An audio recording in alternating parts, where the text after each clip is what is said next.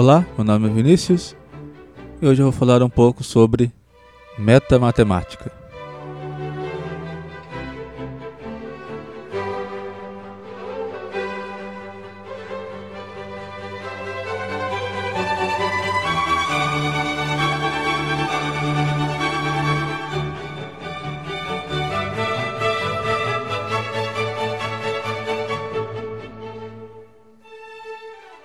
A metamatemática se preocupa ou tem por objeto de estudo linguagens formais e sistemas formais. Né? E como o próprio nome indica, esse estudo é um estudo matemático, né? não simplesmente ou unicamente filosófico, digamos assim. Então eu já ouvi muitas pessoas associar esse termo metamatemática a questões, por exemplo, como, o, como a beleza da matemática ou a presença da matemática em, em vários aspectos da nossa vida, mas o que eu vou mostrar aqui hoje é que esse termo possui um significado bastante específico. Bom, uma linguagem formal pode ser identificada basicamente com um conjunto de fórmulas que são chamadas de fórmulas bem formadas, né, ou, ou simplesmente fórmulas. Então a gente começa com um alfabeto, que é basicamente um conjunto de símbolos, e especificamos regras de formação, que irão me dizer quais combinações, geralmente combinações finitas daqueles símbolos, serão consideradas então fórmulas bem formadas. A princípio, essas fórmulas não precisam ter significado algum. A partir daí, a gente vai ter duas direções a seguir. Primeiro, trabalhar com uma interpretação dessa linguagem. Daí, nesse caminho, a gente vai seguir para a teoria de modelos.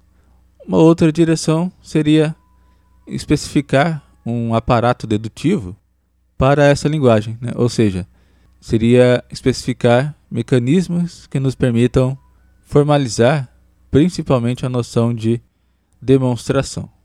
Então, esse caminho irá nos levar para a teoria da prova. De maneira simplificada, uma interpretação de uma linguagem formal é basicamente associar um significado aos símbolos dessa linguagem, de tal maneira que as fórmulas passam agora a ser sentenças sobre um dado domínio de objetos.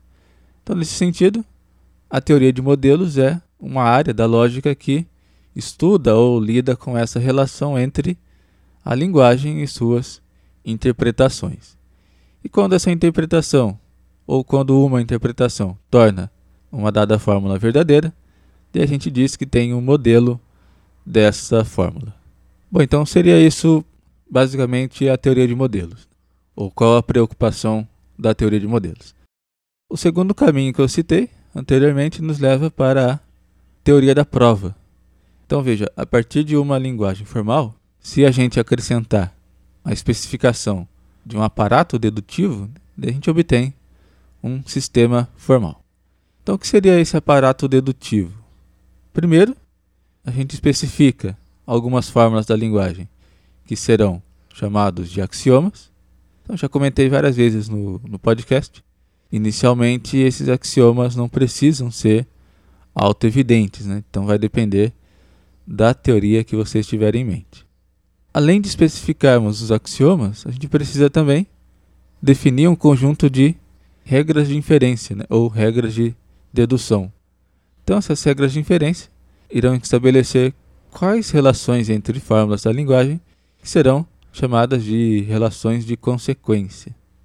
Então, por exemplo, na lógica clássica a gente encontra a famosa regra modus ponens. Essa regra diz que se tivermos uma fórmula A e uma fórmula CA, então B, né, ou A implica B, então a gente pode concluir a fórmula B. Então esse aparato dedutivo também não necessita inicialmente de nenhum significado externo, né? digamos assim. Então, está lidando basicamente com uma manipulação sintática de símbolos. Então a teoria da prova é a teoria que estuda esses sistemas formais. Então, de certa maneira, tudo isso que eu disse até agora que pode ser considerado como aquilo que é chamado de metamatemática.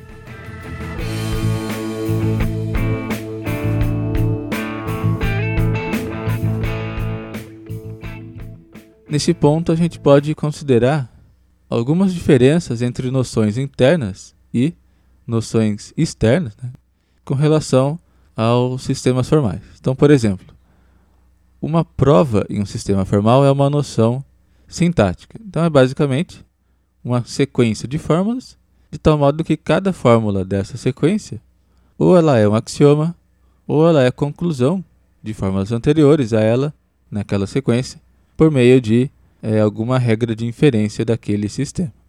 A última fórmula dessa sequência, né, que satisfaz esse critério, é o que chamamos então de teorema. Agora, uma prova sobre um sistema formal né, é aquilo que geralmente a gente entende de forma intuitiva como uma demonstração matemática, né, ou seja, uma argumentação lógica expressa, no nosso caso, na língua portuguesa mesmo, né, mas numa língua controlada, né, com alguns termos específicos e assim por diante. E que tem por objetivo justificar a veracidade de uma afirmação sobre aquele sistema. Bom, dentro dessa mesma ideia, teremos, portanto, um teorema do sistema, que, como eu já mencionei, é a última fórmula de uma sequência de fórmulas que satisfaz a definição de prova formal. E, por outro lado, teremos um metateorema, que é uma sentença verdadeira sobre aquele sistema formal, expresso na metalinguagem. Então, por exemplo, em um sistema formal da aritmética, a gente pode provar que 2 mais 2 é igual a 4. Então, aqui a gente tem um teorema desse sistema. Por outro lado, eu já comentei também que Gödel demonstrou que um sistema formal da aritmética, se ele é consistente, então ele é incompleto, né? ou seja, existe alguma sentença aritmética que não possui prova e também não possui refutação dentro desse sistema. Então aqui a gente tem um metateorema, né? uma sentença verdadeira sobre o sistema formal da aritmética.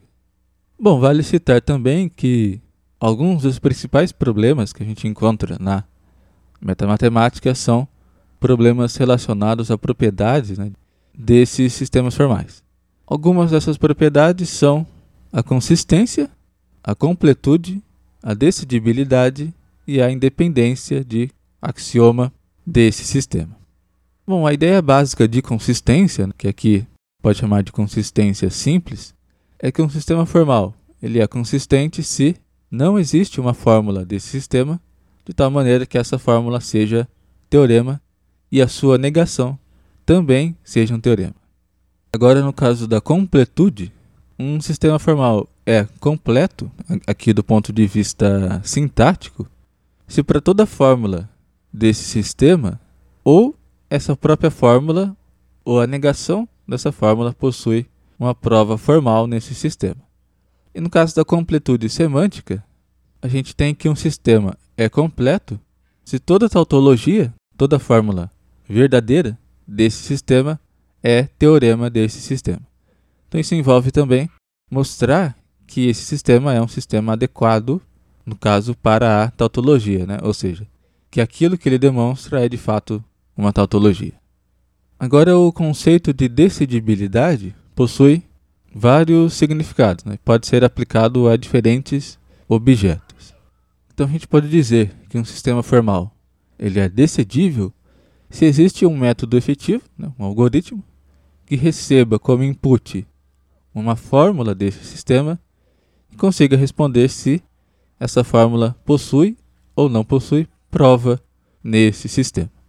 Então, esse algoritmo é um procedimento de decisão, um procedimento que recebe uma pergunta como input e, como resposta, como output, ele simplesmente responde sim ou não. Bom, o último conceito que eu falaria aqui é a independência de axiomas. Então vamos supor que eu tenho um conjunto A de axiomas. Um axioma, ele é independente dos demais se não existe uma prova desse axioma no sistema obtido do sistema formal que eu já tinha, né, retirando esse próprio axioma. Então só lembrando que um axioma possui uma prova naquele sistema. Digo isso porque em muitos lugares você vai encontrar a informação de que um axioma não possui prova, né, ou não possui demonstração. Mas isso, pelo menos do ponto de vista da teoria de sistemas formais, está errado.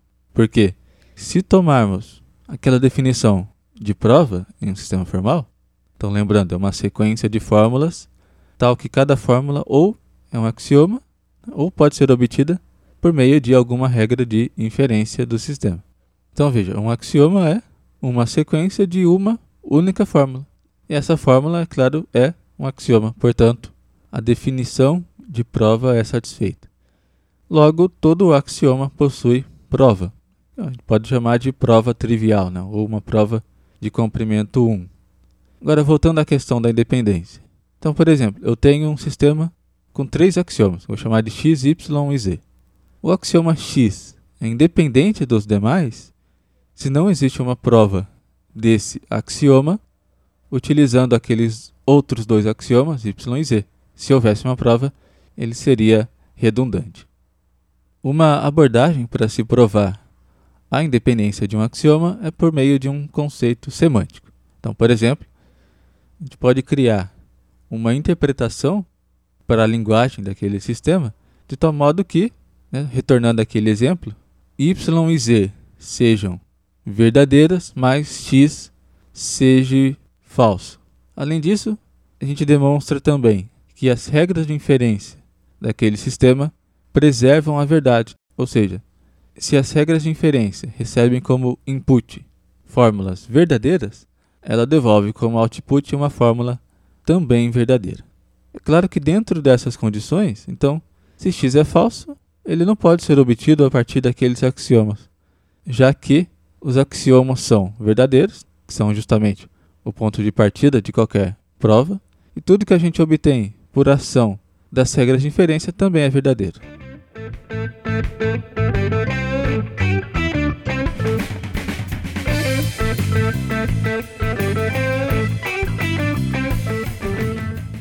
Bom, por enquanto é isso. Dei um panorama geral sobre o que é metamatemática. Né? Tentei precisar um pouco melhor esse termo, que é utilizado muitas vezes de forma imprecisa. Né? Também falei um pouco sobre duas linhas de desenvolvimento né, que a gente pode caminhar: a teoria de modelos, que nos traz uma perspectiva semântica, e a teoria da prova, que nos traz uma perspectiva mais sintática. Né? E também apresentei de forma simplificada algumas das principais propriedades de sistemas formais, né, que são a consistência, a completude, a decidibilidade e a independência de axiomas. Existem resultados bastante importantes encontrados por essas teorias. Alguns desses resultados eu já cheguei a comentar em, em episódios do podcast. Né? Já falei um pouco sobre, é, por exemplo, o teorema da incompletude de Gödel. Já comentei também alguma coisa sobre a independência do, do axioma da escolha e da hipótese do contínuo, mas eu pretendo fazer outros episódios para falar sobre esses resultados mais especificamente. Só lembrando também que eu estou fazendo lá no YouTube uma série sobre lógica matemática, né? a gente já tem 10 apresentações. A ideia é tentar apresentar os principais resultados metamatemáticos da lógica clássica. Eu estou seguindo basicamente o livro Lógica para Matemáticos do Hamilton. Então, se você futuramente tiver interesse em acompanhar ou saber mais sobre esse assunto, né, sobre lógica matemática, pode dar uma olhada lá no nosso canal do YouTube. O link direto é youtube.numerimaginale.com.br Ou dá uma olhada nesse livro também do Hamilton, né, é, que eu citei, ou ainda no livro que eu usei como referência para esse podcast, que é a parte 1 do livro Metalógica, Introdução à Metateoria da Lógica de Primeira Ordem. O autor é o Jeffrey Hunter. Então todas essas referências eu vou deixar escrito lá no site numerimaginário.com.br. Então muito obrigado por ouvir o podcast e até o próximo episódio.